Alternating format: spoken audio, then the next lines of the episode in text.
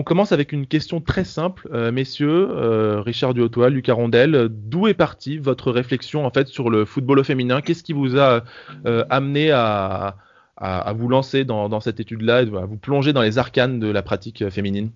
À la suite de l'écriture de l'argent du football, donc qui était spécialisé sur le football masculin,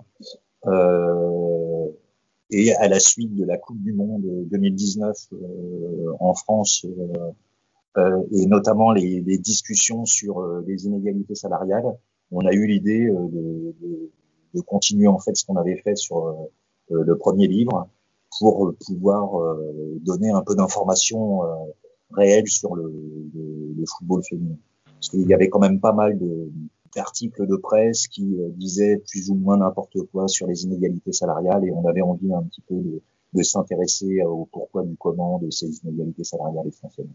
Donc ça nous a fait euh, évidemment euh, chercher euh, de nombreuses données, à la fois en France, en Europe et aussi dans le monde entier, qui, qui, qui étaient très très difficiles à trouver, mais bon, je pense qu'on a quand même réussi à, donner un bon panorama et à répondre à la question des inégalités finalement dans l'ensemble du livre. Euh, alors vous, vous, le disiez, hein, on, le disait en introduction, les données sur le sujet ne sont pas forcément les plus actualisées. Ça vaut toujours aujourd'hui. D'ailleurs, on ne trouve pas forcément grand-chose sur le site de l'équipe, ni même sur le site de la fédération. Et les sites spécialisés comme Foot au féminin ou le nôtre, hein, l'équipière, sont, encore relativement peu connus ou connus d'une partie seulement du, public. Pourtant, euh, on n'a jamais autant parlé de football au féminin, notamment avec le Mondial 2019 en France. Est-ce qu'il n'y a pas euh, un paradoxe, Lucas Rondel?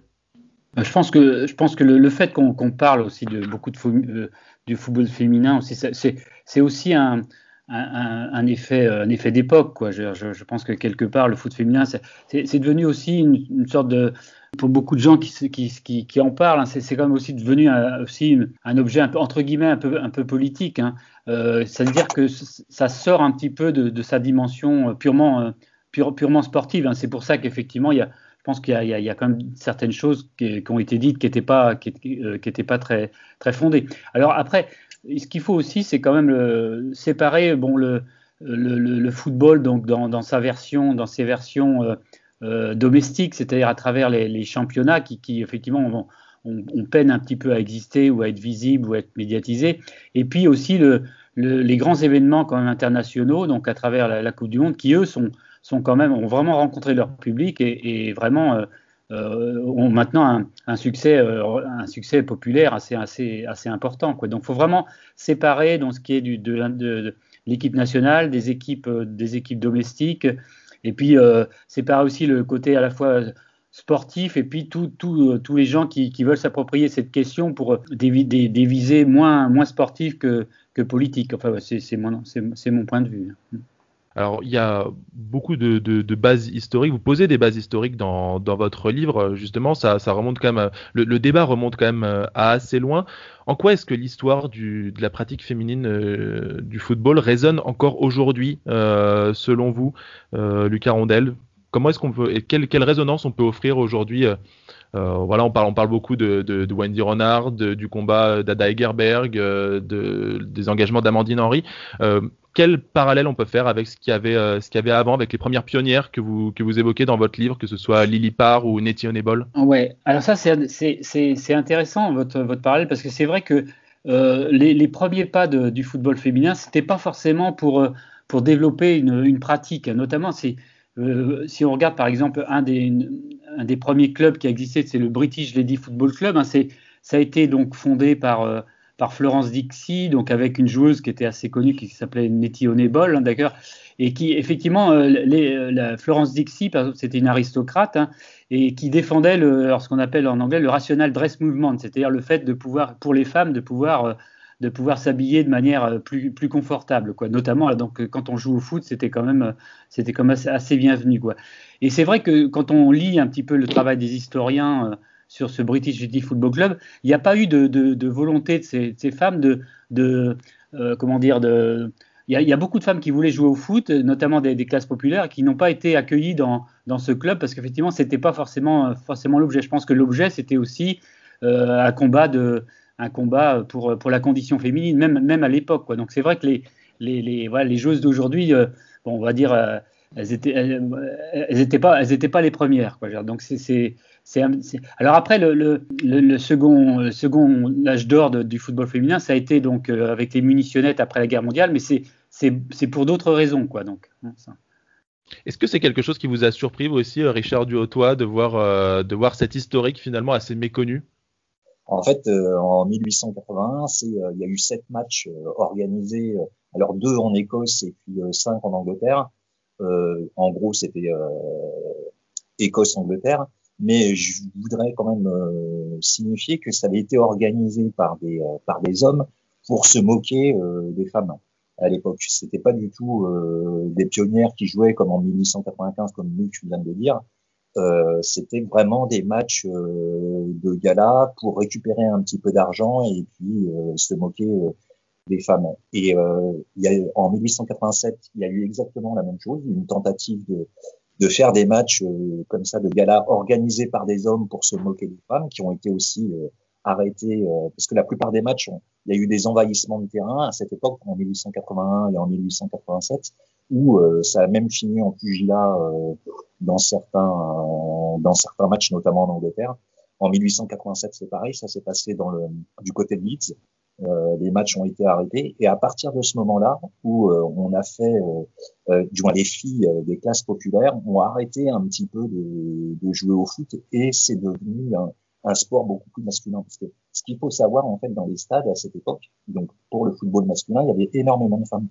Et c'est pour ça que ce qui s'est passé en 1895, c'est surtout euh, des, des, femmes de catégorie euh, euh, middle upper class, comme on, dit, qui ont tenté de, euh, pour des raisons euh, plutôt féministes, de, refaire des, des matchs de foot.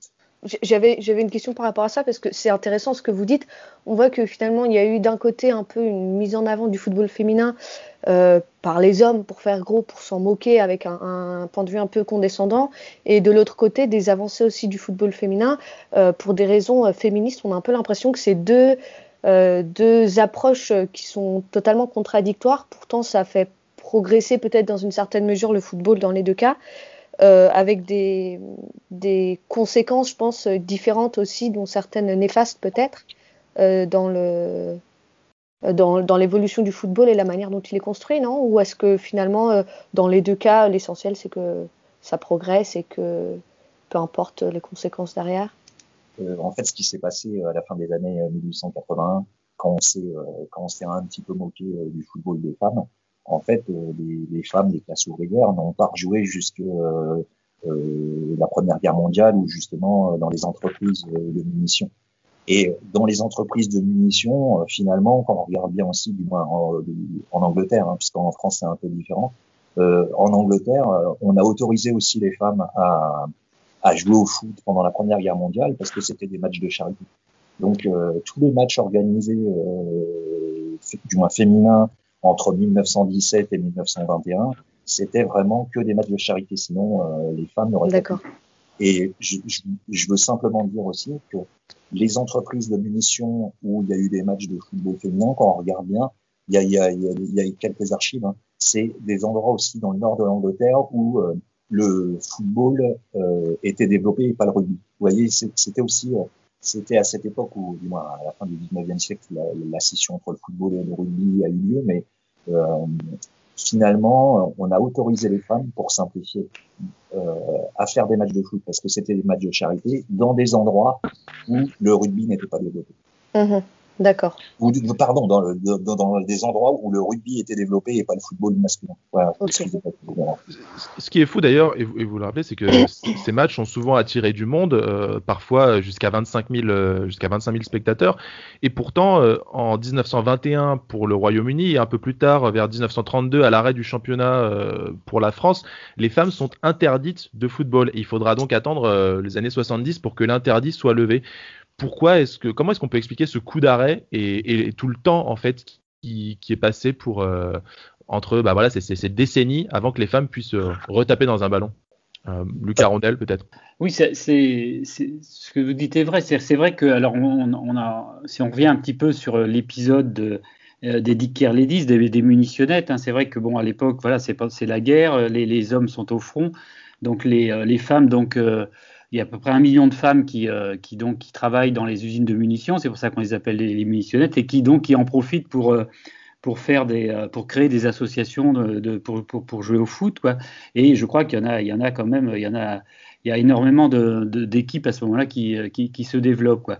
Donc c'est vrai qu'après après la, guerre, donc il y a eu un certain nombre de matchs qui ont été organisés, qui ont comme vous le dites euh, bien, qui ont été, euh, qui ont relativement succès, notamment entre donc euh, entre la France et l'Angleterre, puisqu'en France, alors c'est pas le foot, féminin ne s'est pas développé donc dans les usines, mais plutôt à travers des, associations, des associations de sport féminin, notamment la Fédération des sociétés féminines sportives de France, qui a été créée en 1917 par par la plus connue des associations, c'est Femina Sport, qui était donc présidée par, Alice Milliard, qui a créé d'ailleurs le, premier euh, championnat de, France de football féminin entre 1919 et, 1932. Et effectivement, euh, les, matchs, par exemple, entre les munitionnettes et les Dicker Ladies et la France, hein, donc dans les années dans les années 20, donc euh, donc attiraient pas mal de monde et, jusqu'à une date récente, hein, le, alors soi-disant le record effectivement d'affluence a été donc le, jour du Boxing Days en, en 1920, donc avec les Dicker Ladies où il y avait à peu près 53 000 personnes hein, qui étaient donc dans le stade de, dans le stade d'Everton. Donc effectivement, c'était c'était donc une pratique qui avait un qui avait un relatif succès. Alors après, effectivement, alors pour quelles raisons Je pense que euh, il y, a différentes raisons. Je pense qu'en Angleterre, effectivement, le, le, fait que ça avait pas mal de succès, c'est évidemment les gens, euh, peut-être que les, les, les, les, hommes souffraient peut-être un peu de ce succès, donc euh, c'est redevenu un, sport, un sport euh, masculin. Donc les, mesures qui ont été prises ont été un peu différentes, c'est-à-dire du côté de l'Angleterre, euh, on a donc on a incité les clubs de foot à ne plus prêter leurs infrastructures aux femmes, donc c'était difficile de, pratiquer le football sans terrain. En France, c'était un, un, peu, un peu différent. Il n'y a pas eu d'interdiction explicite, mais simplement ça, ça, procède plus du, voilà, de, la d'une critique sociale, du fait qu'effectivement, euh, on considérait que les femmes n'avaient pas à jouer, euh, pas à jouer au foot, etc. Et donc, donc c'est un peu différent. C'est vrai que souvent, on explique en Angleterre, par exemple, le fait que le, football féminin a du mal à, avoir du mal à, à, prendre, effectivement, c'est ça suit des différentes raisons. Donc, c'est vrai que c'est bon. Souvent, on considérait que que le foot était un sport de contact, donc n'était pas, c'était pas un sport donc euh, féminin. Euh, le fait effectivement que ça s'est quand même développé beaucoup dans les, euh, pas au début, mais après beaucoup dans les classes populaires. Et on a dit précédemment qu'effectivement, au niveau des femmes, ça, ça c'était plutôt les, les, upper class qui s'étaient approprié cette, pratique sportive. Et puis il y avait aussi le, fait aussi que, c'était, comme je disais tout à l'heure, c'était un peu difficile de jouer, de jouer au foot donc euh, avec les, tenues féminines de, l'époque. Donc vous voyez, tout ça fait qu'effectivement, euh, après les années, donc euh, en France, il y a eu un championnat jusqu'en 1932, puis après qui a un peu tombé en, tombé, qui a un peu disparu, et ça, ça, explique le fait qu'effectivement, il a fallu attendre la fin des années 60 pour qu'avec aussi tous les combats liés, liés au féminisme dans les années 60, dans les années 60, fin des années 60, pour que pour qu'on revoie effectivement du foot du foot féminin euh, du foot féminin. Bien, sûr, et justement, vous, faites une très bonne transition avec la prochaine question qu'on avait pour vous. Euh, avec tout ce, développement à travers le temps du football féminin, euh, finalement, où est-ce qu'on en est maintenant? Est-ce que on peut désormais imaginer une troisième naissance, peut-être un futur où la pratique féminine du football exploserait jusqu'à, sinon totalement, du moins significativement, pardon, rattraper la pratique masculine? Richard, tu vas? Bah, euh, disons que bon, c'est un peu de, de la fiction et c'est vrai qu'en tant qu'économiste, on a toujours on a toujours tendance à se lancer et à se tromper euh, très facilement. Mais bon, encore une fois, je, euh, en toute honnêteté, je pense que le football féminin ne se développera jamais comme le football masculin s'est développé pour des, des, tonnes de raisons. Il y a vraiment une différence fondamentale entre les, les équipes de clubs et puis les équipes nationales. Les équipes nationales, le ressort, en fait, euh, finalement, c'est euh, la joie de voir son pays jouer, quel que soit le sport, quel que soit le, sexe des joueurs. Alors que les, footballs de club, c'est quand même un, ressort à la fois économique et puis évidemment historique qui fait que bah, aujourd'hui, par exemple, si on prend la D1, quand vous voyez le, le, le nombre de spectateurs moyens, il est très très très faible. À part de temps en temps quelques matchs entre Lyon et Paris. Et puis même quand on regarde aux États-Unis, soi-disant les Dorados du, du, football féminin, vous regardez bien le nombre de, spectateurs dans les matchs de, NWSL, c'est à peu près entre 6 et 8 000 alors que le, le soccer euh, masculin aux États-Unis, c'est euh, autant que la Ligue 1. Donc, euh, vous voyez, c'est moi, je crois pas du tout au développement du football féminin et au rattrapage total avec le football masculin.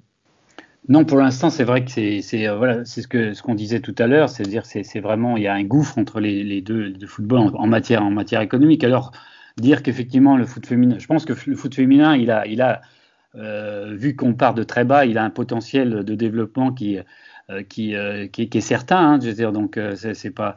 Mais, mais, néanmoins, bon voilà, est-ce que est-ce qu'il rattrapera le football masculin Ça, c'est, à la limite, c'est pas forcément une question très intéressante. Savoir effectivement, ce qui est plus intéressant à savoir, c'est que voilà, est-ce que voir un petit peu comment on peut développer le, football féminin, à, la fois sous son côté sportif, et puis sous son côté économique. Bon, mais est-ce que c'est vraiment un objectif de vouloir rattraper le football masculin? Moi, je pense que c'est un faux. Euh, tout ça, c'est un faux débat. le, plan principal, c'est effectivement, c'est de voir un petit peu comment la pratique féminine du football peut euh, peut se développer et, et, puis on verra on verra après quoi d'une certaine manière. Mais c'est vrai que en, introduction vous disiez bien effectivement qu'il y avait il y avait qu'un seul football masculin et féminin etc vouloir absolument rapporter ça euh, comparer le football féminin au football masculin euh, je pense que pour nous, et je pense que Richard sera d'accord avec moi, c'est un faux problème. Et la, controverse sur les, les, inégalités salariales entre footballeurs et footballeuses, ça, ça procédait de, de, cette, de cette logique qui n'est pas, pas forcément très, très, bien,